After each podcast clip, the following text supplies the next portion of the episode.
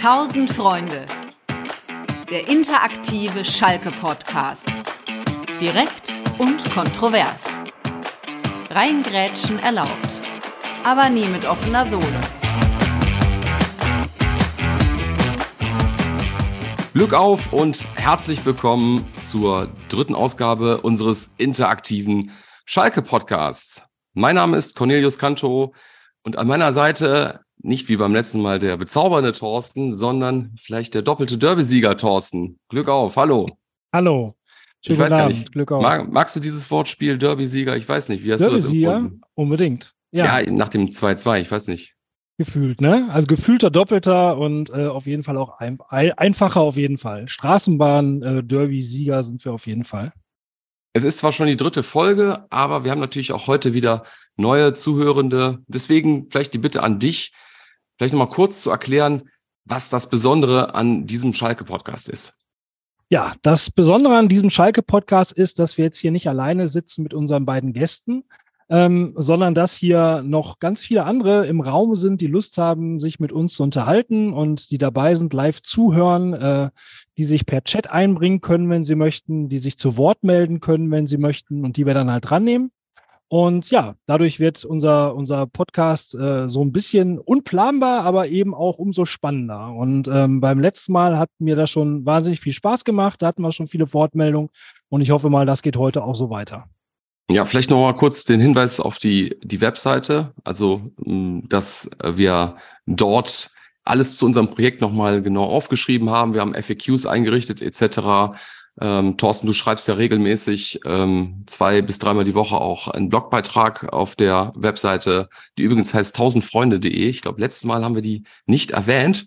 Wir sind einfach davon ausgegangen, dass man sie weiß. Also tausendfreunde.de, tausend als ähm, Wort geschrieben oder äh, auch zu finden bei Twitter, Instagram oder Facebook, jeweils mit dem Ad TF-Pod-Blog. So, aber ich würde sagen, jetzt zu unseren Gästen, oder Thorsten? Ja, sehr gerne. Fangen wir doch mal an. Als einen Gast haben wir dabei den René Köder. René, ähm, wir kennen uns schon ziemlich lange von Twitter und äh, wer dir bei Twitter folgt, äh, kriegt ziemlich schnell mit, dass du aus Mannheim bist. Wie bist du denn zum FC Schalke 04 gekommen? Oh, Glück auf erstmal in die Runde und an alle Zuhörer. Ähm, ja, das war so eine Verkettung von Umständen. Ähm, ich bin 99er Jahrgang, 2006 durch die Wärme im eigenen Land zum Fußball gekommen und damals hatten wir hier bei uns in der Region in Mannheim halt keinen Fußballverein, der in den ersten Ligen unterwegs war, weil das war zu früh für Hoffenheim und Waldhof war in ganz anderen Regionen unterwegs. Und ja, dann will man halt als kleiner Junge Fußball gucken, Bundesliga gucken und dann hat mich Schalke halt einfach angelacht. Das hat sicherlich auch eine Rolle gespielt, dass mein Vater ähm, schon von frühester Kindheit auch eine Sympathie für Schalke hatte, weil Stanley Buda sein großes Vorbild war. Und äh, später, als ich dann an die weiterführende Schule gekommen bin, hatte ich dann noch ein paar weitere Kollegen dazu bekommen, die ebenfalls Schalker waren. Und so nahm das Ganze dann seinen Lauf. Und jetzt äh, habe ich eine, bin ich seit 2011 Mitglied, habe seit 2018, 19 eine Dauerkarte und fahre von Mannheim aus Schalke überall hin hinterher, sofern Zeit und Portemonnaie es zulassen. Ja, und zu unserem zweiten Gast. Er ist Sportredakteur bei der Süddeutschen Zeitung, wohnhaft in Köln, schreibt über die Clubs im Westen, aber auch über die Nationalmannschaft und auch Bayern München. Hallo und ein herzliches Glück auf an den Rhein, Philipp Seldorf. Hallo, guten Abend. Philipp, du bist ja in deiner Tätigkeit als Journalist ähm, sehr vielfältig unterwegs, aber trotzdem fällt auf, dass du relativ häufig über Schalke berichtest. Gibt es dafür einen bestimmten Grund? Das ist zuerst, zu, zuerst und zuallererst äh, Neigung und Vorliebe, äh, mit der ich meine Redaktion auch ähm, beherrsche. Ähm, und das andere ist, dass es da natürlich auch ein großes und überregionales Interesse gibt an Schalke 04. Ähm, das war auch nicht anders, als Schalke in der zweiten Liga gespielt hat. Auch da, ähm, das ist ähnlich wie beim HSV, ähm, gibt es ein wirklich interessiertes Publikum. Und ähm, Darüber hinaus ähm, ist Schalke eines der wenigen Wissensgebiete in meinem Leben, äh, bei denen ich mich ein bisschen auskenne. Ja, wir wollen mit euch natürlich als allererstes reden über das vergangene Spiel vom letzten Wochenende, das 1 zu 1 gegen Augsburg. Und da bleibt irgendwie die Frage hängen, das denke ich mal, geht allen so, die hier gerade auch im Raum sind oder uns jetzt vielleicht gerade zuhören. Ähm, ja, über den Punkt in letzter Minute. Ja, freut man sich jetzt oder bedauert man, dass es kein Sieg war? René, wie hast du das als Fan empfunden? Also nach dem Spiel in der Straßenbahn zurück zum Bahnhof haben alle natürlich wieder gesungen, gefeiert und mir war irgendwie gar nicht so nach Feier, nach Feiern. Weil mal wieder in Überzahl am Ende nicht mit einem Dreier dazustehen, der bitter nötig gewesen wäre, auch vor allem unter den Gesichtspunkten, dass Bochum halt gegen Leipzig gewonnen hat. Da hat sich das dann schon irgendwie trotz des Last-Minute-Ausgleichs irgendwie nicht so wirklich angefühlt wie ein gewonnener Punkt. Und ja, also es gab ja acht Minuten Nachspielzeit und als Bülter das Tor gemacht hat, ist auch niemand wirklich zum Jubeln rausgekommen, sondern Terodde hat sich den Ball geschnappt, hat nochmal die Kurve angepeitscht, die Mannschaft angepeitscht und deswegen war dann irgendwie so das Gefühl, komm, wir machen jetzt noch einen und am Ende, als es dann nicht geklappt hat, war das dann doch eher enttäuschend als, als Freude. Von daher, ja, musst du den Punkt mitnehmen, weil wieder Moral bewiesen und dies und das, weiter ungeschlagen. Aber wie gesagt, wirklich Feierlaune ist, äh, ist jetzt bei mir nicht aufgekommen. Ja, guter Punkt. Ne? Also die Mannschaft wollte ja auch noch ähm, das Spiel dann umdrehen oder wollte dann tatsächlich auch noch das zweite Tor machen. Insofern ist man dann doch irgendwie ein bisschen zu kurz gefallen. Ne? So, ähm, äh, Philipp, der ähm, Peter Knäbel hatte ja auch eine Medienrunde vor dem äh, zum Rückrundenauftakt war das, glaube ich. Und da gab es ja diese, zumindest beim Kicker, hat Toni Lieto so geschrieben, dass es da so eine, so eine Rechnung gab, dass man aus den nächsten sieben Spielen irgendwie 15 Punkte holen wolle. Und ähm, ja, Augsburg war eben als eins der Spiele eingeplant, die da gewonnen werden sollten. Ähm, erstmal, äh, warst du da, warst du da auch dabei? War das so? Gebe ich das so richtig wieder? Äh, und ähm, ja, ist das äh, irgendwie äh, jetzt schon so, dass diese Rechnung äh, jetzt schon hinkt, aus deiner Sicht? Also an der Rechnung, äh, an, der, Runde habe ich nicht teilgenommen. Ich habe aber äh, gesehen, dass es diese Rechnung gibt und habe gestaunt äh, über A, die, äh, das ambitionierte Ausmaß der Punkteerwartung und andererseits aber auch ähm, über den Glauben, ähm, solche Dinge irgendwie berechnen oder kalkulieren zu können. Denn ähm, das ist ja nun wirklich ja genau das, was, im Fußball nicht funktioniert. Und Sicherlich war ein Punkt gegen Dortmund nicht einkalkuliert und äh, sicherlich hätte man einen Punkt gegen Augsburg auch akzeptiert vor dem Spiel, weil Augsburg ein extrem unangenehmer Gegner ist, die äh, ihre Spiele meistens 1 zu 0 gewinnen, meistens äh, unverdient oder sehr oft zumindest und äh, die wirklich in der Lage sind, ähm, jedem, jedem Gegner eigentlich den Spaß am Fußball zu verderben. Und insofern finde ich, äh, wenn man nur auf das Resultat guckt, ähm, kann Schalke ganz zufrieden sein. Sieht man die Umstände, ist es natürlich ein bisschen wenig, äh, weil man so lange in Überzahl gespielt hat. Aber das Tore-Schießen fällt Schalke halt verdammt schwer. Und ähm, das ist nur, nur die, oder das ist ja nur die halbe Wahrheit. Die andere äh, Wahrheit ähm, ist, dass es eben noch viel schwieriger wird, wenn sie ein Tor aufholen müssen.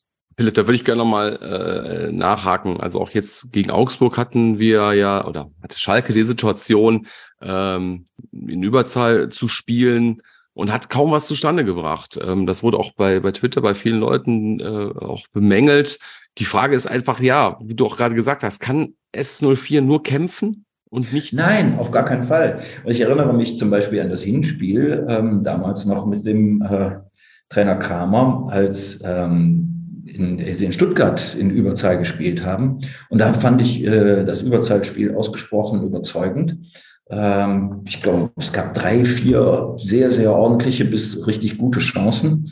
Äh, und man hat halt auch äh, so die ganze Breite des Platzes benutzt. Äh, und ähm, das fehlte jetzt natürlich. Aber man muss sich nun auch irgendwie in die Lage der, ähm, oder nein, man muss, man muss einfach die Situation sehen.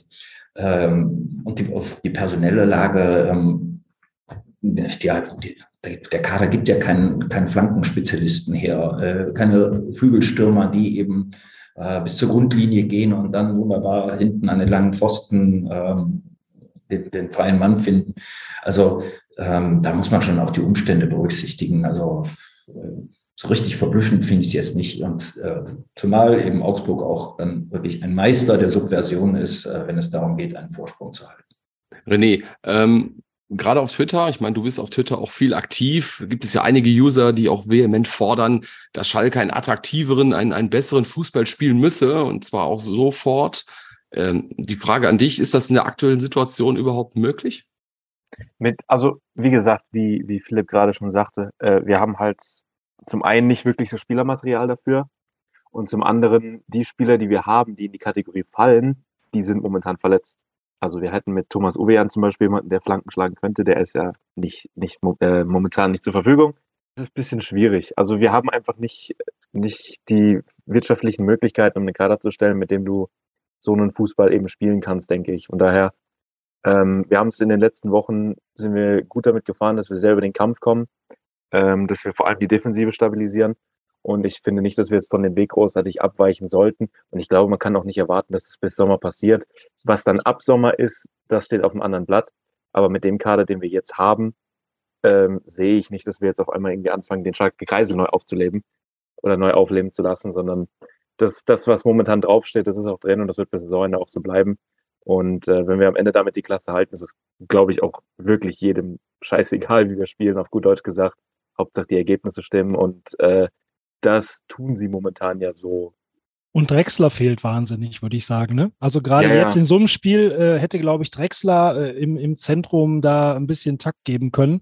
Ähm, ich habe mich ein bisschen gewundert, dass äh, Salazar das ganze Spiel über außen gekommen ist, dass äh, der nicht mal ins Zentrum gezogen wurde. Ähm, offensichtlich hatte man vor dem Spiel irgendwie ausgemacht, dass man Augsburg wohl am besten mit Flanken von außen irgendwie äh, bezwingen könnte oder so. So sah das für mich jedenfalls aus. Das war ja ziemlich äh, strikt so, die, die Herangehensweise äh, in diesem Überzahlspiel. Sogar mit, mit äh, doppelt besetzten äh, Flanken äh, wurde da agiert. Und dann doppelt neun auch, als Terodde noch reinkam. Das genau. ist sicherlich ein Grund. Ne? Ja. ja. Ähm, was mir sehr gefehlt hat, war klar, also es war extrem frustrierend, äh, dass da eine Flanke nach der anderen ins Tor ausgeflogen ist, egal ob von Aydin oder von Salazar. Ähm, was mir persönlich aber sehr gefehlt hat, war, wenn mal eine Flanke gut kam, sind alle auf den ersten Ball gegangen. Terodde frei, Bülter, alle immer auf den ersten Ball. Wenn dann mal ein Ball abgelegt wurde, dann hat dann ein Drechsler gefehlt, der dann halt mal im Rückraum lauert. Irgendwie jeder hat versucht, den, den Helden spielen zu wollen, hatte ich das Gefühl. Und dabei wurde es dann oft mal ein bisschen kopflos. Und vor allem Salazar ist auch jemand, der da gerne mal in die Kategorie fällt, dass er manchmal ein bisschen kopflos agiert auf dem Platz. Ja, aber dass, dass wir sehr auf Flanken setzen, das hat mich jetzt in Überzahl nicht so gewundert, weil das ist ja oft, oft dann das taktische Mittel, das man wählt, wenn man einer mehr ist, weil da halt eben dann die Räume sich ergeben. Und Augsburg hat das Zentrum halt wirklich extrem dicht gemacht. Die standen wirklich mit zehn Mann am eigenen 16er, auch den eigenen, den, den, den Neuner haben sie bis nach hinten durchgezogen, so dass es ja wirklich handballmäßig war, wie dann auch Yoshida und, und Jens aufgerückt sind und bis tief in die gegnerische Hälfte auf, äh, mit vorgekommen sind. Ja, da hat es dann halt einfach an der Qualität der Flanken gefehlt. Deswegen fand ich die Idee, Moore zu bringen, eigentlich ziemlich gut. Aber der hat dann leider natürlich auch äh, jetzt nicht wirklich überzeugen können. Ähm, und ja, da fehlt dann einfach ein Uwean, glaube ich, sehr. Sobald der wieder da ist, dann könnte das wieder besser aussehen. Und ähm, ja, vor allem auch nach Standards ist das einfach zu wenig. Wir hatten den einen Kopfball von Jens, der war gut. Ansonsten die, die Standards von Salazar, von Mohr und auch Balanta, der in der ersten Hälfte in die Ecke getreten hat, die waren jetzt alle nicht so wirklich das Wahre. Ähm, das sind auf jeden Fall Dinge, wo du mit Hinblick auf den Saisonendspurt dich noch deutlich verbessern musst, weil gerade im Abstiegskampf, wenn du so spielst, wie wir spielen, geht halt sehr viel über Standards. Und ich meine, Bochum hat jetzt durch einen Einwurf gegen Leipzig gewonnen. Das sind genauso Situationen, die bei uns halt einfach fehlen. Und ähm, wobei, da muss man dazu sagen, wir haben gegen Bochum gewonnen durch ein Eckballtor. Das ist dann irgendwo so die Ironie des Schicksals. Aber ähm, ja, da müssen wir mit Hinblick auf den Saisonendspurt auf jeden Fall noch nachlegen. Ja, da werden wir gleich nochmal drauf zu sprechen kommen, aber äh, lass uns doch mal über, über Thomas Reis sprechen, über den aktuellen Schalke-Trainer, mit dem ja überhaupt erst begann, dass Schalke nun wieder in der Verlosung um die Nicht-Abstiegsplätze ist. Und Philipp, mich würde interessieren, du hast ja geschrieben, Schalke glaube, äh, äh, also nach 26 Jahren glaubt Schalke in Thomas Reis den nächsten Hüb Stevens vielleicht gefunden zu haben, beziehungsweise einen nächsten Trainer zu haben, wo man glaubt, äh, der könnte vielleicht eine Ära prägen. Ähm, glaubst du das denn auch? Vermutlich, weil ich es glaube, habe ich behauptet, Schalke glaubt es. Ähm, nein, es ist, äh, es mischen sich ja bei solchen ähm, Theorien, Hypothesen, äh, immer die eigenen Wahrnehmungen äh, mit dem, was man äh, real äh, mitbekommt, äh, was Leute sagen, äh, was hinter den Kulissen mal gesagt wird.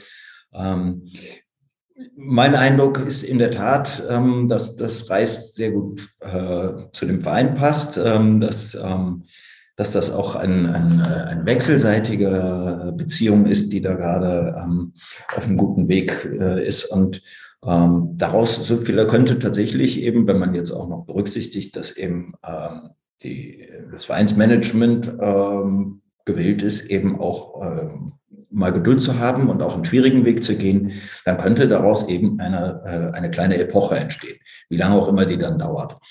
Ähm, mir hat damals schon äh, imponiert, wie äh, Reis ähm, das Engagement überhaupt angenommen hat, ähm, dass er sich letztlich sogar ähm, mit, äh, mit einem eigenen Geldbetrag eingebracht hat, der ihm irgendwie auf Umwegen wahrscheinlich dann auch wieder erstattet wird, okay, aber nichts, ähm, er hat schon einen gewissen, äh, erstmal einen gewissen Verzicht geübt und vor allen Dingen ähm, war die Lage ja nun wirklich auch ähm, nicht besonders äh, besonders rosig, äh, als er den Job überhaupt übernommen hat. Und er musste eigentlich ja davon ausgehen, ähm, dass ihn dieser, äh, dieser wunderbare Job äh, Schalke erstmal wieder in die zweite Liga zurückführt.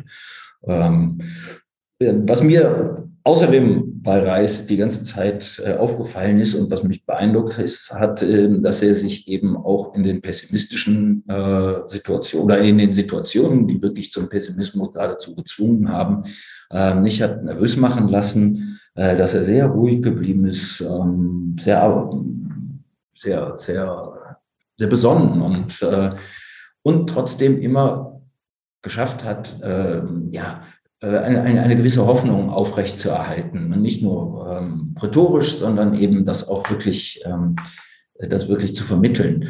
Äh, insofern ähm, hat er auch eine gewisse, ähm, ja, moralische Substanz in die, in die Mannschaft und in den Verein getragen. Und ähm, das, das ist ganz wichtig natürlich, ne? neben den, neben den handwerklichen Zutaten seiner Arbeit. René, ähm, wie ist das, wie, wie empfindest du das? Also ich habe ich hab manchmal den Eindruck, dass äh, wenn, wenn Thomas Reis in so einer Pressekonferenz was sagt, er sagt ähnliche Dinge, die vorher äh, Kramer auch gesagt hat, aber er ist halt irgendwie bei den Fans beliebt und da wird irgendwie, ja, da wird weniger gemeckert. Also irgendwie, wenn man davon redet, ja, wir wollen eklig spielen, weil bei Frank Kramer war es dann oft so irgendwie, ja, der redet immer nur davon, wir wollen nur wuchtig sein und so, ne? Ähm, und irgendwie bei, bei, bei Thomas Reitz ist das aber okay, ja. Er bringt das irgendwie offensichtlich so rüber, dass alle ihm das abnehmen. René, wie empfindest du das? Warum ist das bei, bei Thomas Reis anders als bei Frank Kramer? Ähm, ich glaube, am Ende des Tages ist Schalke dann manchmal doch einfacher, als man es darstellt. Und ich glaube, das hängt auch sehr mit den Ergebnissen zusammen, die er holt.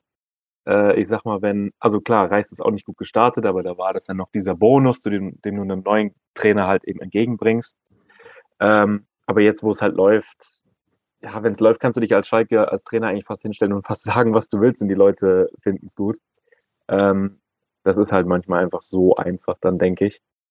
Und ja, ansonsten, Thomas Reis hat halt auch einfach in jüngerer Vergangenheit vor Schalke einfach mehr geleistet, womit man an Schalke was anfangen kann. Während bei Frank Kramer war die, die, die Kritik an seiner Person ja von Anfang an schon schwer, weil man hat sich gedacht, ja, okay, du holst jetzt jemanden, der vor drei Monaten für genau den Job, den er jetzt machen soll, äh, oder genau den Job, den er jetzt machen soll, nicht hinbekommen hat. Und der soll es jetzt auf Schalke schaffen. Was hat sich in den drei Monaten geändert? Boch, äh, Reis hat es vergangene Saison geschafft, mit Bochum die Klasse zu halten, und zwar relativ überzeugend.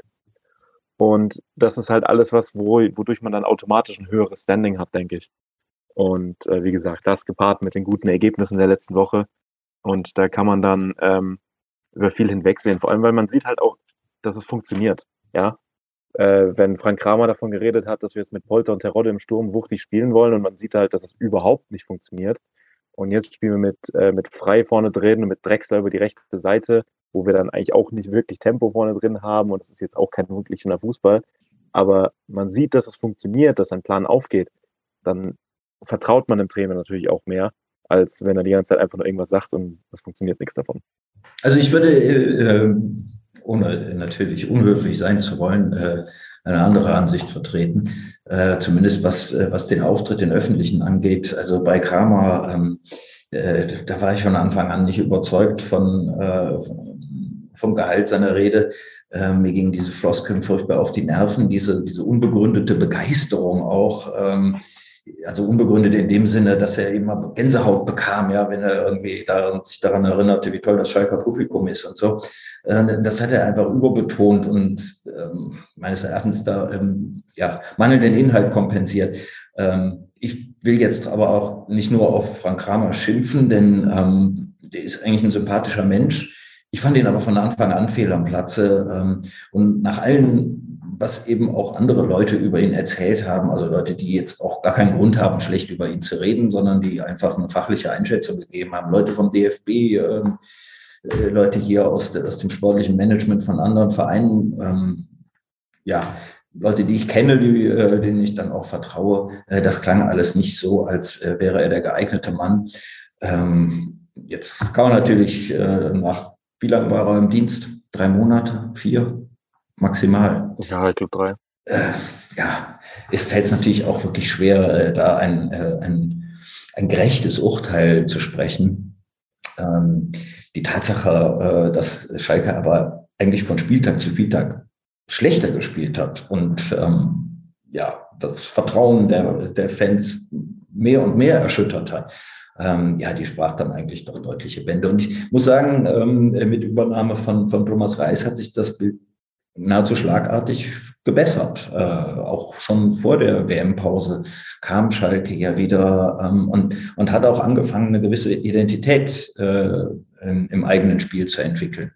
Und das ist eigentlich äh, eine, ähm, ja, das, das, das, das entscheidende Merkmal. Ne? Das, das Bild hat sich dann jetzt nach der Pause nochmal verändert. Ich glaube auch unter dem Eindruck dieser, dieser beiden Niederlagen in Frankfurt und gegen Leipzig, ähm, wo man eigentlich für, für eine, eine gewisse Naivität auch bestraft wurde, äh, beziehungsweise dann eben natürlich auch für einen furchtbaren Tag äh, bestraft wurde, der gegen Leipzig halt ähm, und die, die, Stabilisierung der Mannschaft hinten auf Kosten einer, ähm, eines etwas äh, ja, offensiveren Stils, ähm, das äh, ist halt der Schlüssel zum Erfolg gewesen erstmal. Philipp, ähm, letzte Woche hat ähm, der ähm, in einer Pressekonferenz hat Thomas Reis die mangelnde, das mangelnde Trainings, die mangelnde Trainingsqualität bemängelt. So war es, glaube ich. Ähm, glaubst du als Journalist, dass das bewusst gemacht hat? War das geplant? War das gut oder schlecht? Ja, ich habe es schon als seriösen Hinweis darauf verstanden, dass ähm, die Freude über dieses äh, epochale 2 zu 2 gegen Dortmund vielleicht ähm, so, eine, so eine gewisse Sorglosigkeit ausgelöst hat, was auch völlig äh, eine völlig natürliche Reaktion ist und bei Fußballteams, ob sie jetzt Bayern München heißen oder eben ähm, Vorletzter in der ersten Liga sind, ähm, gleichermaßen vorkommt. Äh, ich dachte, denke mir, ähm, dass er diesen Hinweis natürlich ganz bewusst öffentlich platziert hat, äh, um, äh, damit die Spieler auch mitkriegen und ähm, sozusagen sich überführt sehen. Ähm, er hat ihn ja aber letztlich am Samstag ja in anderen Worten wiederholt, den Eindruck, dass hm, ja, dass eben die Spannung nicht äh, so intensiv vorhanden war wie in den Spielen zuvor und äh, dass es dieser Spannung unbedingt bedarf, äh, damit Schalke ähm, in diesem Abstiegskampf bestehen kann. Also solche Tricks, äh, öffentlich äh, Botschaften an die Spieler zu platzieren, das gehört ähm, zum Trainerrepertoire. Ähm, ich finde, er, er hat das ganz, ganz charmant gelöst so, also es passiert ja relativ häufig, dass Mannschaften, die zum Beispiel mal gegen die Bayern gewinnen oder auch wir, wir wenn wir in Derbys gewonnen haben, dass wir das Spiel danach dann äh, doch wieder eher enttäuschend performt haben. Von daher, das ist ja schon ein Phänomen, was häufiger auftritt. Und das wird Thomas Reis mit seinen Erfahrungen, mit seiner Erfahrung, die er jetzt halt auch bestimmt schon erlebt haben, dass seine Mannschaft nach großen Erfolgen dann erstmal ein Spiel hatten, wo man so ein bisschen so noch den Kater auskurieren musste. Ich bin mir sicher, dass er da das dann auch bewusst dann angelegt hat. Deswegen aber ich glaube, es ging auch äh, um, um taktische Dinge, die ihm im Training einfach nicht gepasst haben. Weil äh, Schalke verteidigt ja immer sehr Mann gegen Mann oder sehr mannorientiert. Und Augsburg tut das halt eben auch. Und dementsprechend war das dann für Schalke eine unangenehme Situation, weil du gegen den Gegner spielst, der dich sehr stark spiegelt. Und so wie ich das mitbekommen habe, gab es dann halt ähm, inhaltliche Sachen, mit denen Reis überhaupt nicht zufrieden war beim Training. Sei es das Spiel hinten raus, dass man da eben nicht die richtigen Lösungen gefunden hat im Training oder auch grundsätzlich, wie man gegen den Ball agiert hat, gegen, äh, also um Augs, im, in der Simulation Augsburg im Training. Und er hat ja dann nach dem Spiel auch äh, mit Hinblick auf das Gegentor auch gemeint, dass das genau das war, was er im Training angesprochen hat, was sie nicht machen sollen, nämlich versuchen, hinten rauszuspielen. Auf diese Art und Weise. Und damit hat er ja offensichtlich auch recht mitbehalten, weil das ja dann direkt zum Gegentor geführt hat, ja. als sie es einmal versucht haben. Aber spannend an der Situation ist es ja, dass, dass, ähm, dass Thomas Reis zu diesen Mitteln greift, weil er auch momentan der, der Kommunikator auf Schalke ist. Ne? Rufen Schröder war natürlich medial sehr präsent. Ähm, Philipp, fehlt, fehlt zu einer? Reicht Reis in so einer Situation? Im Moment würde ich sagen, reicht es auch, reicht er allemal, äh, weil er ja eben auch eine, ähm, so eine besondere Relevanz gerade hat und weil es, weil, wie ich finde, ähm, den Job auch gut erledigt. Auf Dauer ähm, würde ich dieses Modell also nicht fortsetzen. Ja, das, ähm, das, das, fordert einen Trainer zu sehr auf einem Gebiet heraus, dass er ähm, dass ihm nicht das Wichtigste sein darf. Und ähm, die müssen alle damit äh, fertig werden, dass sie Medienarbeit leisten müssen, dass sie öffentlich ähm, zur Stelle sein müssen. Das ist auch in Ordnung. Es darf aber nicht überhand nehmen. Also ähm, unab auch unabhängig davon, ähm, äh, wie die Rolle des Trainers aussieht, ähm, würde ich total dafür plädieren, wäre ich äh, ein Schalker Vorstandsmitglied, einen Sportdirektor zu engagieren ähm, oder halt ähm, oder halt den, den ähm, Hechelmann ähm, dann zu befördern zum Sportdirektor und in, in die Mannschaft noch einen, einen Fachmann zu integrieren. Ähm, auf dem Feld kann man nicht, nicht ausreichend genug besetzt sein. Und vielleicht ja, auch vielleicht ein Führungsspieler, der medial mal ein bisschen äh, das Wort ergreift, weil unser Kapitän oder stellvertretender Kapitän momentan Maya Yoshida. Ich habe, glaube ich, noch nicht ein Interview von ihm gesehen. Oh, die gibt es auf Englisch. Ja, auf Englisch, ja. Ja. Weil er kein Deutsch kann, ja. Dann, dann ist ja auch in äh, Ordnung, aber ne, also der, den ich am häufigsten sehe, ist halt Ralf Fährmann. Ähm, ist jetzt auch niemand, auf den man sich langfristig verlassen kann. Da dann wieder jemanden zu holen, der dann auch medial ein bisschen mehr auch den Druck vom Trainer wegnimmt und so, ähm, wäre schon gut. Vielleicht ist Tom Krause jemand, der in so eine Rolle reinwachsen könnte. Ähm, wird man dann sehen. Aber es hilft sicherlich nicht, dass Simon Terodde momentan nicht wirklich eine Rolle spielt, weil das war jemand, der letztes Jahr sehr, sehr oft auch medial präsent war.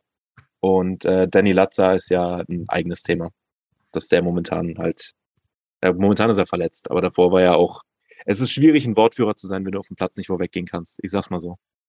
Aber auch dahingehend war äh, der Wechsel von Schwollo zu Fährmann ganz geschickter Move, weil ähm, weil Fährmann hat nun mal ähm, ja das Standing auf Schalke und ähm, ja, er wird halt auch gefragt und kann sich auch äußern und man liest immer Dinge von ihm und das hat ja auch alles so Hand und Fuß, was er sagt. Er kann sich ja auch durchaus artikulieren. Und ja, für, die, für, für, diesen, für diesen Teil jetzt im Moment, für diese Situation jetzt im Moment, ist er auf jeden Fall ein, glaub, ein glaubwürdiger Kopf dieser Mannschaft, ne? So, wenn man, wenn man ihn so zuhört. Er war ja auch schon mal Kapitän bei uns. Ähm, von daher ist er mit der Rolle vertraut. Seit wie vielen Jahren ist er jetzt im Verein? Seit 2011, ne?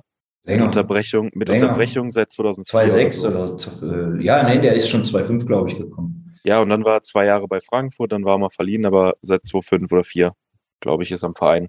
Von ja. daher, ähm, ich glaube, es gibt keinen, der den Verein so gut kennt wie er, der auch so ein gutes Gespür dafür hat, was er medial sagen soll.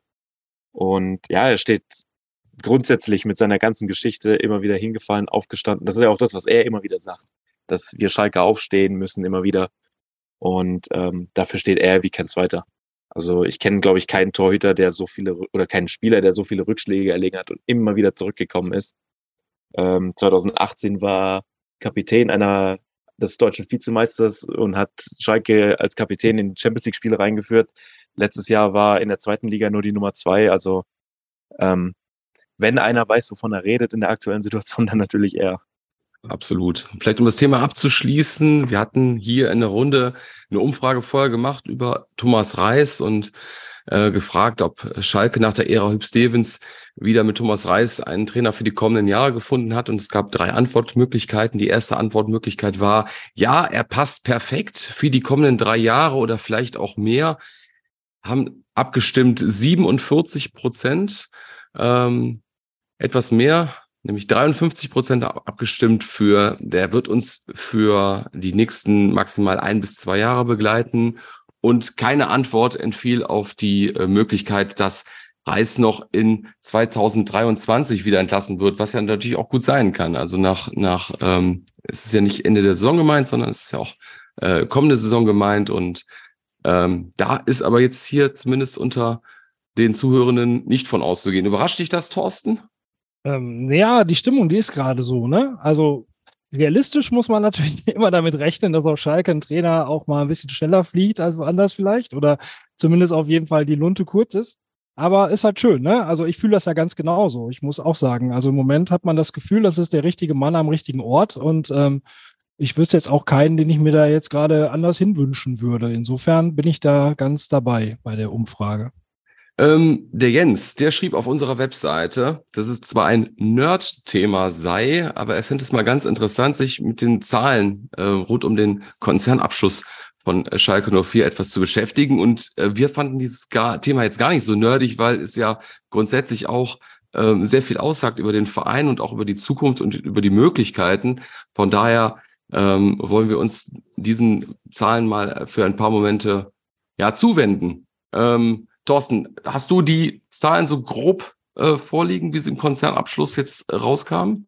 Ähm, ich habe sie jetzt nicht, äh, ich habe den Konzernabschluss jetzt nicht vorliegen, aber ähm, naja, man kann auf jeden Fall sagen, dass Schalke äh, 20 äh, Millionen Verlust gemacht hat, äh, dass die Verbindlichkeiten weiter bei 180 Millionen stehen ähm, man kann aus dem Konzernabschluss herauslesen, dass Schalke äh, pro Jahr äh, circa sieben Millionen an Zinsen zahlen muss. Und ähm, was man im Nachgang halt gehört hat, ist, ähm, dass äh, die Planungen vorsehen, dass äh, Schalke äh, in der nächsten Saison in, ein, in, in einen Erstligafall äh, mit einem Etat von 40 Millionen rechnet und in einem Zweitliga bei einem möglichen Abstieg mit 20 Millionen rechnet. Und ähm, dazu muss man sagen, das ist ja ungefähr so Pi mal Daumen das, was es jetzt auch gibt, wenn ich äh, da richtig im Bilde bin. Und ähm, insofern sind die Zahlen als solche erstmal jetzt nicht besser als vorher. Aber die Prognose, die dabei veröffentlicht wurde, die war halt ziemlich positiv. Also in der Prognose äh, wurde halt gesagt, dass man äh, unabhängig äh, der Liga ähm, jetzt demnächst halt mit einem äh, mit einem Gewinn rechnet. Ja? Rückkehr in die Gewinnzone war da die Überschrift. Und ähm, ja, das wäre jetzt mal hier meine Frage in die Runde. Ähm, wenn man sich die Zahlen so anschaut, ist die Prognose denn jetzt äh, extra so schön formuliert, damit man auch ein gutes Thema hat? Oder äh, fühlt sich das jetzt auch nach einem wirklichen Fortschritt an für Schalke 04 gerade, Philipp? Also äh, wenn man äh, den, den Worten äh, der, der Verantwortlichen Glauben schenkt und es gibt eigentlich keinen Grund, das nicht zu tun, dann, ähm, ja, dann, dann kann man geradezu schockiert sein, weil da fehlen solche Sätze wie finanzielle Trendwende ist äh, klar erkennbar und ähm, es geht wirtschaftlich bergauf und ähm, ja, das Fundament wird stabiler. Das sind äh, ganz ungekannte äh, Beschreibung äh, des, äh, des Zustandes, der ja in den letzten Jahren wirklich katastrophal war und sich auch katastrophal entwickelt hat, ähm, aus vielen Gründen aber auch, muss man auch sagen.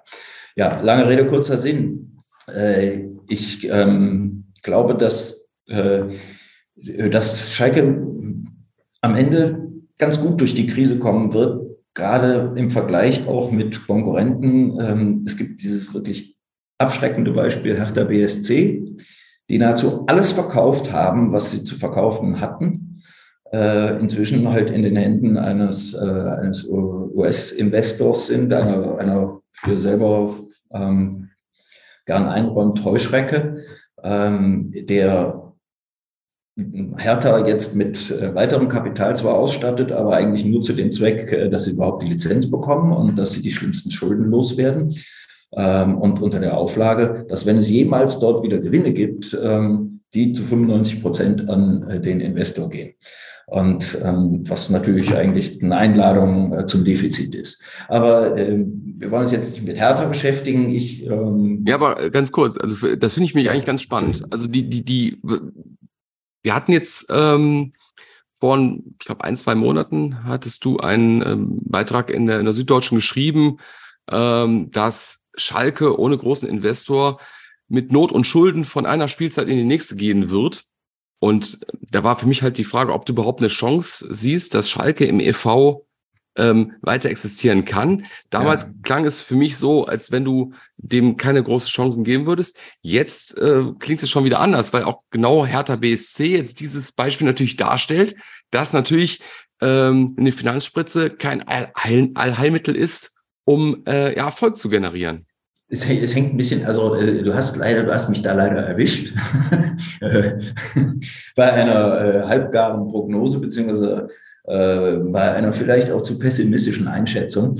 Äh, das Ganze ähm, habe ich, glaube ich, geschrieben in der Zeit, in der es wirklich bergab ging und in der auch nicht absehbar war, ähm, dass, dass die negative Entwicklung ähm, wieder gestoppt werden kann. Also das war am 25. Januar nach dem 6-1-Niederlage gegen ja, Leipzig. Ja genau. Du musst dir einfach vorstellen, ähm, wenn, wenn die Saison eben ja ähnlich wie die Abstiegssaison vor zwei Jahren ähm, sich so zu einem vollendeten Desaster entwickelt hätte, dann reißt das den Verein natürlich ähm, in vielerlei Beziehungen herunter.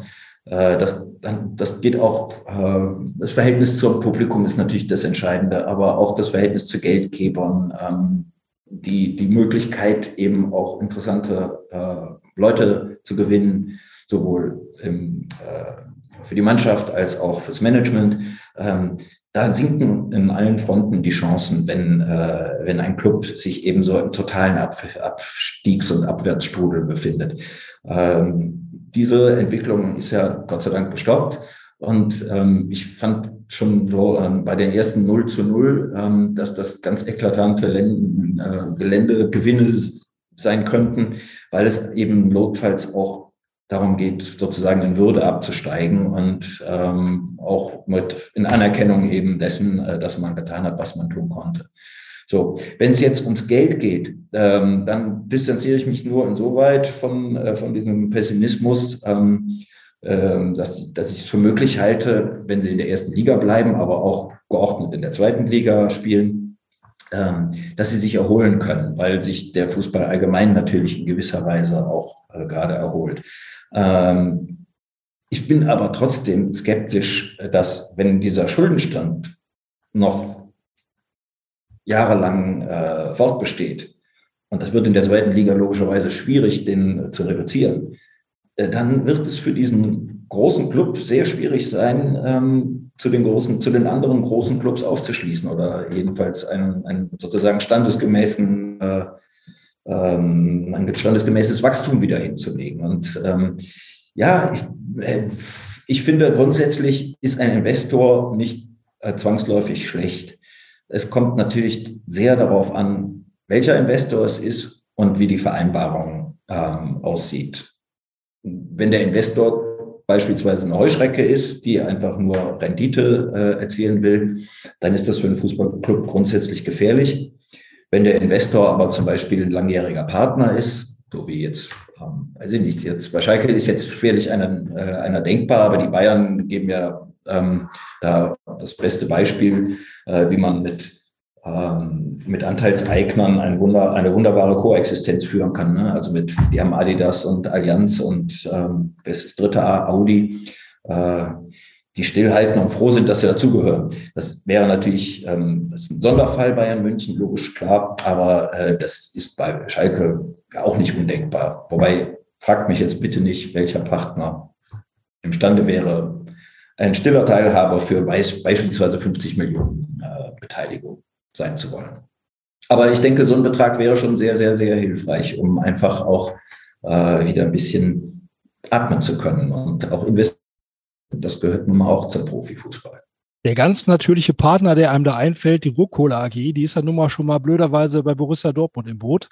Ähm, das ist irgendwas, was vor 20 Jahren irgendwie interessant gewesen wäre. Aber René, wie siehst du denn das? Also Könntest du dir sowas vorstellen, Investor bei Schalke 04? Könntest du dir vorstellen, dass es da einen passenden gäbe, der äh, ja ankäme, der sich richtig anfühlen würde? Oder ähm, ja, lebst du dieses äh, Vereinsding jetzt so sehr eben, wie ich das halt persönlich auch empfinde, dass das halt gerade eine große Stärke ist, dass dieses Zusammenhaltsgefühl da ist und man irgendwie das Gefühl hat, okay, man kann sich da alleine irgendwie rausziehen? Also ich bin auf jeden Fall auch ein großer Verfechter des EV. Ähm, liegt aber auch daran, zum einen ist es natürlich ein Alleinstellungsmerkmal, was wir irgendwo noch haben. Klar, es gibt noch andere EVs in Deutschland, aber ähm, ich glaube, ein EV dieser Größe, das gibt's halt in, das ist in Deutschland einzigartig. Und ähm, ja, ein Name, der da einem sofort direkt einfällt als potenzieller Investor, ist natürlich äh, der Herr Tönnies aus Reda Wienbrück. Ähm, da scheiden sich natürlich dann auch so die Geister daran, deswegen möchte ich das Politikum jetzt hier gar nicht so einbringen. Ähm, aber ja, grundsätzlich bin ich der Ansicht, mehr Geld heißt halt nicht automatisch äh, mehr Erfolge, sondern mehr Geld kann halt auch heißen, wenn das Geld in den falschen Händen ist, dass du mehr Geld verbrennst. Und da hatten wir auch schon einige Beispiele von in Deutschland, nämlich beispielsweise Hamburg und Hertha, ähm, wo nach der Übernahme eines Investors halt überhaupt keine Besserung da war. Und ähm, auf der anderen Seite dieses, dieses Vereinsleben, was wir halt auf, auf Schalke haben, das ist für mich was ganz Besonderes. Ich fahre immer zu den Mitgliederversammlungen hin. Und ich denke, das ist für uns auch, ähm, für uns auch wichtig, dass du halt das Gefühl hast, ähm, wenn auf Schalke wirklich was in die Hose geht, dann sind immer noch die Mitglieder die, die am Ende dann äh, das, ja, ja, die Macht haben, sage ich mal. Das ist vielleicht das falsche Wort jetzt, aber das ist für uns, glaube ich, was sehr Wichtiges in einem sehr emotionalen Verein wie Schalke. Und das ist auf keinen Fall was, was ich anfassen würde. Ähm, ich bin grundsätzlich der Meinung, ähm, je länger wir e.V. bleiben können, desto besser ist es für uns. Ich brauche, also wenn ich ganz ehrlich sein soll, ähm, ich, das ist jetzt eine Meinung, die habe ich vielleicht ein bisschen exklusiv und das ist jetzt vielleicht auch ein bisschen natürlich nicht im Interesse des Vereins gedacht, aber ich gehe lieber als e.V. in die zweite Liga und bin dauerhaft Zweitligist als e.V., als mit einem Investor dann irgendwie um Europa mitzuspielen, wo ich dann das Gefühl habe, der Verein gehört mir nicht mehr. Das ist dann halt einfach ganz salopp gesagt nicht mehr mein Schalke. Und ähm, das würde ich für nichts auf der Welt eintauschen. Und in Mannheim haben wir auch die, äh, den Waldhof in der dritten Liga und die kann auch Spaß machen. Von daher äh, wollen wir mal nicht den Teufel an die Wand malen, aber ähm, da muss schon einiges passieren, dass ich mich da mal äh, da so positioniere, dass ich sage, okay, eine, ähm, eine Ausgliederung der möglichen äh, würde ich mein persönliches Okay geben. Ja, ich glaube, es gibt kaum ein, ein Thema, was, was in, im Verein äh, so krasse Meinungen hat und ich gerade gerade wenn es um das Thema EV geht, dann äh, ja gibt es einfach auch mal große Diskussionen. Ähm, wir haben auch schon intern hier bei beim 1000 Freunde Team mal drüber gesprochen. Wir werden sicherlich auch noch mal eine Folge nur zu diesem Thema machen, weil es einfach auch wirklich äh, äh viel interessiert und weil ich gehe davon aus, die meisten am EV äh, festhalten wollen, es aber doch den einen oder anderen gibt oder die eine oder andere gibt, ähm, die äh, dem Verein etwas empfehlen würde wie eine Ausgliederung und das mal zu überleuchten, ob das Sinn macht oder nicht, das können wir mal gerne in einer separaten ähm, Sendung machen. Und äh, ich denke, diesem Thema ähm, muss man sich stellen. Äh, Philipp, Philipp, du hattest auch mal geschrieben, dass sich auch der Vorstand der Aufsichtsrat ähm, ja mit diesem Thema auseinandersetzen muss äh, und dass du bisher nicht den Willen erkennen konntest, dass da eine ehrliche äh, Analyse und womöglich unpopuläre Debatte über den Fortbestand äh, entstehen könnte. Siehst du das denn trotzdem so, dass es so langsam anfängt, äh, dass man sich auch über äh, Gedanken macht über den Großverein Schalke? Wie geht's da weiter die nächsten fünf bis sieben Jahre, sag ich mal, Philipp? Uh, so, äh, das ist eben Fußball, nicht? Und da gibt es halt so fünf Jahres und sieben, Jahr, sieben Jahrespläne, die äh, haben es sehr schwer. Äh, ich habe weiterhin den Eindruck, ähm, dass man dieses Thema lieber nicht äh, aufgreift. Ähm, da ist Schalke sehr ideologisch. Ähm, äh, René hat es, hat es gerade gut beschrieben aus, aus, aus, seiner, aus seiner persönlichen Sicht. Und diese, diese Sicht findet sich ja auch in, in den Gremien. Also der Aufsichtsrat ist ja eigentlich auch mit ja, wird ja von, von äh, einem Mann geführt, der eigentlich sehr stark dafür eintritt, eben diese, diese Ultima Ratio des, der Geldbeschaffung nicht äh, zu wählen, sondern eben ähm, bei sich zu bleiben, also Verein zu bleiben. Und das ist ja auch ehrenwert und gut und richtig. Äh, Nochmal, ich, will auf, ich würde das auch in keiner Weise ähm, äh, gutheißen oder befürworten, äh, dass Schalke jetzt eben äh, auf Teufel komm raus ähm, 49 Prozent verkauft und, äh, und das Geld verjubelt. Das wäre nur wirklich Quatsch. Das Problem sind einfach die Schulden. Wenn man äh, mir aber aufzeigt, äh, wie man eben mittelfristig, logischerweise nicht kurzfristig, aber bitte eben auch nicht langfristig äh, von diesem riesigen Schuldenberg runterkommt, ähm, dann werde ich auch nie wieder ähm, dafür plädieren, eventuell sich nach einem, nach, einem, nach einem Partner umzusehen. Ja. Ähm, nur ich würde eben es auch anhand äh, gelungener Beispiele jetzt auch nicht äh, behaupten wollen, äh, dass das grundsätzlich schlecht ist. Ähm, das ist eigentlich das, ähm, was, ich, was ich kritisch anmerken würde. Ähm, ich glaube, dass sie auch die Pflicht haben, zumindest äh, Modelle äh, zu erarbeiten, ähm, wie der Verein an Geld kommt, wie er unter Umständen Partner gewinnt, äh, welche es sein könnten. Ähm, das gehört eigentlich einfach zu den Managementaufgaben. Ja, genau, welche das sein kann, ob als e.V. oder als Genossenschaft etc. Das genau, dafür gibt es ja auch schon Pläne oder Modelle teilweise, ne, die dann aber auch wieder verworfen wurden. Ja, wie angekündigt, wir werden mal das in einer separaten Folge mal äh, genau beleuchten, welche Möglichkeiten es gibt und welche Vor- und Nachteile es gibt und äh, das Ganze mal debattieren. Ähm, wir würden mit gern mit euch beiden und allen anderen, die hier sind, auch noch über den Rest der Saison sprechen, um natürlich auch noch eine Prognose wagen. Und ähm, ich bin ganz froh, dass, dass, dass, dass äh, du, Philipp, äh, heute dabei bist, weil Schalke hat gegen Dortmund 2-2 gespielt und jetzt hat der FC, also der Kölner FC, am Wochenende mächtig ein, einstecken müssen mit einer 6 zu 1 Niederlage zu Hause.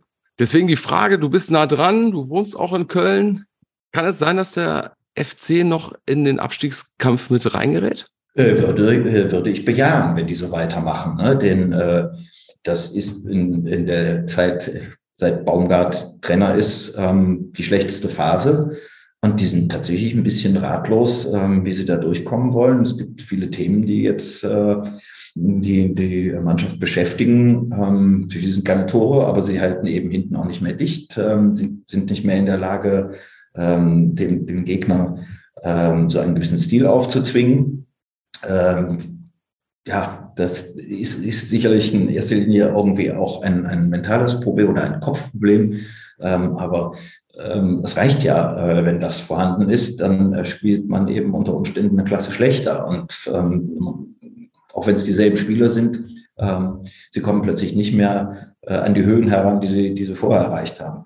Äh, es ist sehr schade für Schalke, dass äh, das jetzt Länderspielpause ist, weil nächste Woche Leverkusen, das wäre geradezu ein Vergnügen. die, die wären eigentlich jetzt prädestiniert äh, zu verlieren. Ja, ähm, da, da darf ich mal kurz einhaken. Da gibt es irgendwie so einen Fun Fact, Thorsten. Ne? Ich glaube, äh, du hast auch irgendwie oder hatte nicht Heinz irgendwie aus unserem Team da etwas ausgegraben? Ich glaube, der Heinz hatte äh, gestern irgendwo eine Webseite äh, geteilt, äh, wo es so eine Statistik gab, dass irgendwie die Clubs, die gegen Bayern gewinnen, im nächsten Spiel wahnsinnig häufig verlieren. Und, äh, das ja, habe ich ja genau. vorhin auch angesprochen. das wäre jetzt schön gewesen, tatsächlich, ja. Ich weiß nicht, wie das, ob da auch äh, beleuchtet wurde, wie es aussieht, wenn dann erstmal eine Woche Pause ist, ob man das vielleicht trotzdem durchziehen kann, aber naja, gut. Uns bleibt ja nichts anderes übrig, als trotzdem hoffnungsfroh zu diesem Spiel zu gehen.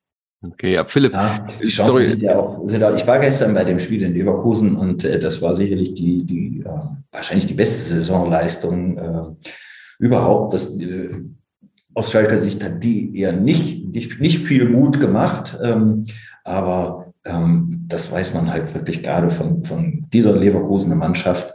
Ähm, jedes Spiel ist anders und ja, Punkt.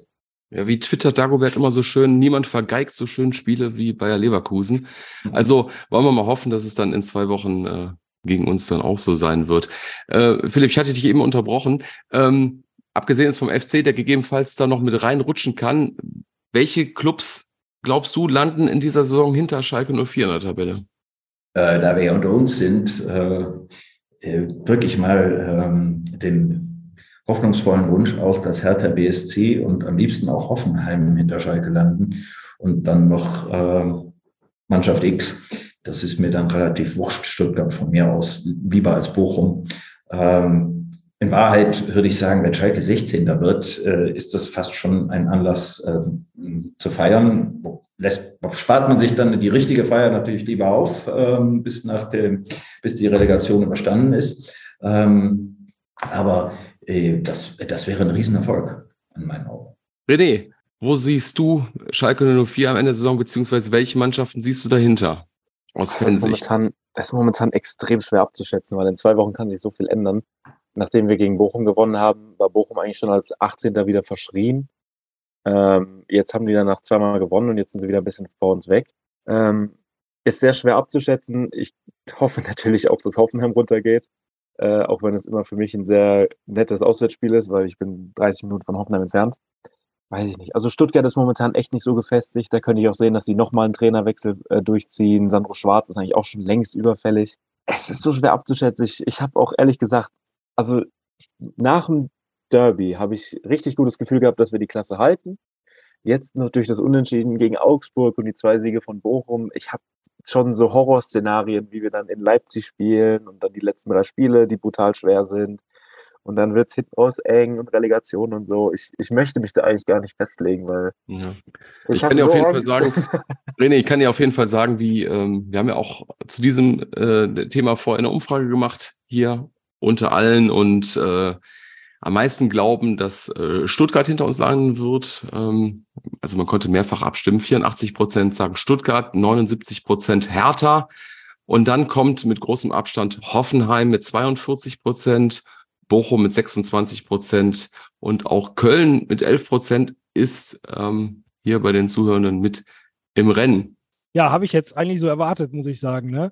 Also ich persönlich hoffe auch, dass wir drin bleiben und Bochum möglichst auch, weil mir macht das Spiel gegen Bochum einfach mehr Spaß und äh, ja, das fände ich schon ganz gut. Aber wie Philipp vorhin sagte, wenn wir 16. werden, dann ist das was, was man in der, in der äh, Hinrunde, ja, da war ja gar nicht mehr dran zu denken, nach neun Punkten in der Hinrunde.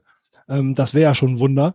Ähm, und ja, dann geben halt alles. Ich sehe halt so ein bisschen den Vorteil, Schalke kommt halt aus dieser furchtbaren Hinrunde irgendwie mit dem, äh, ja, dem Mut des äh, Aufstrebens nach vorne, während die anderen Clubs halt gerade äh, nach und nach so abbauen, ja. Also weiß ich nicht, ob das am Ende vielleicht dann helfen kann, aber diese, dieser moralische, äh, diese moralische Sichtweise von unten nach oben gefällt mir halt irgendwie besser als, als umgekehrt und da baue ich so ein bisschen drauf.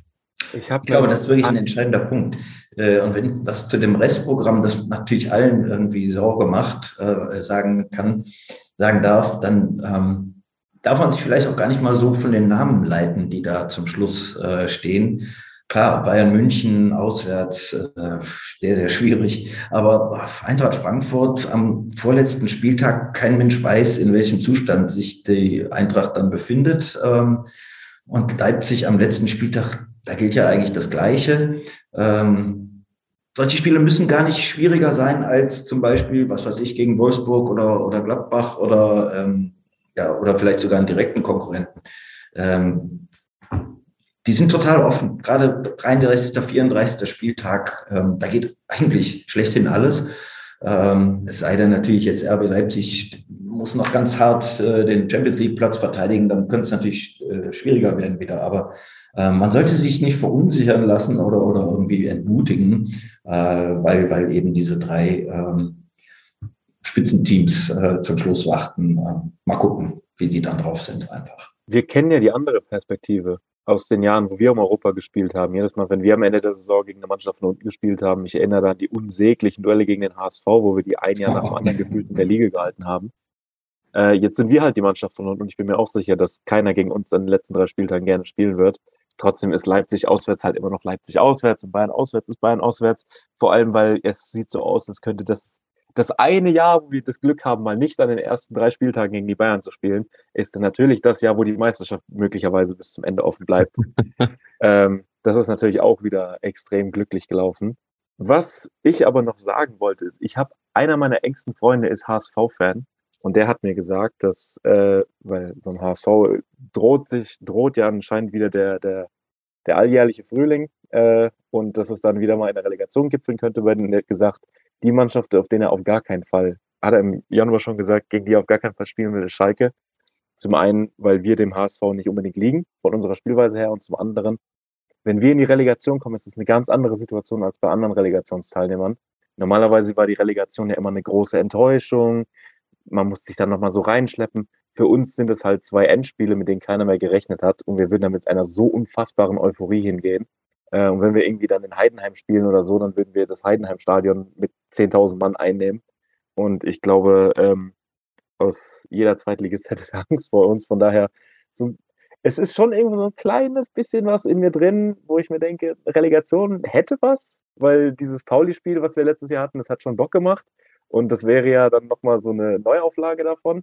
Auf der anderen Seite, Relegation ist halt immer noch Relegation und ich habe gar keine Lust, dann in irgendeinem Block der, der Bundesrepublik zu stehen und mir dann nach dem Spiel die Augen auszuheulen, wenn wir im Elfmeterschießen die Klasse nicht gehalten haben oder so. Deswegen, ich, ich bin so aufgeregt und ich, oh, ich habe so Angst.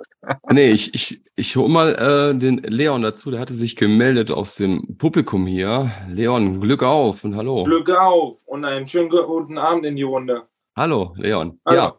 Also meine Einschätzung, ähm, ich denke, es wird härter hinter uns ähm, und Hoffenheim. Die Stuttgarter, die werden sich, äh, ich glaube, die werden nochmal einen Schub kriegen wie René sagte, durch vielleicht einen möglichen Trainerwechsel. Und uns werde ich, würde ich sagen, Platz 16 wäre schon ein Riesenerfolg. Also dann stimmst du ja im Prinzip auch Philipp zu, der auch gesagt hat, Platz 16 ein Riesenerfolg. Wir träumen zwar vielleicht alle momentan noch von, von größerem, aber äh, ich denke, das Restprogramm, gerade die letzten drei Spiele, die können schon recht hart werden. Ja, Leon, danke für deine Meldung. Dann möchte ich mich recht herzlich bedanken an alle, die dabei waren.